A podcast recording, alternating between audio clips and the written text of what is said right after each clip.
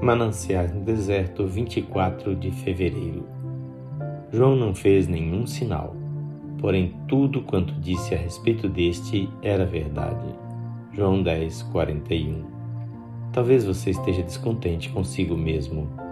Não é nenhum gênio, não possui brilhantes qualidades e não se destaca por nenhum dom especial. Na sua vida predomina a mediocridade só o que se nota em seus dias é a monotonia e a insipidez. No entanto, mesmo assim você pode viver uma vida de real valor. João não fez nenhum sinal, mas Jesus disse que, entre os nascidos de mulher, não aparecera profeta maior do que ele. A maior tarefa de João foi dar testemunho da luz, e essa pode ser a sua e a minha. João estava contente em ser apenas uma voz, se através dela os homens pensassem em Cristo.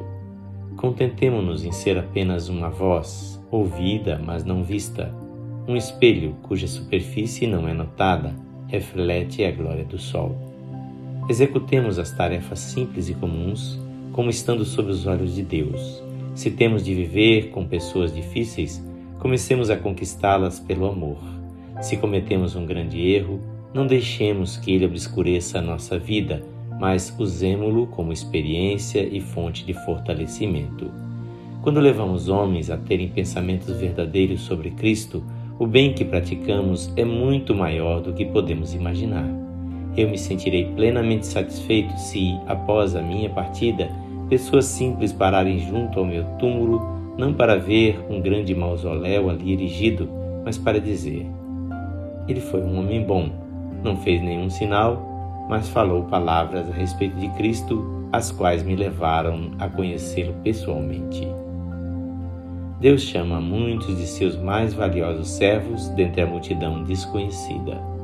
Veja Lucas 14, 23.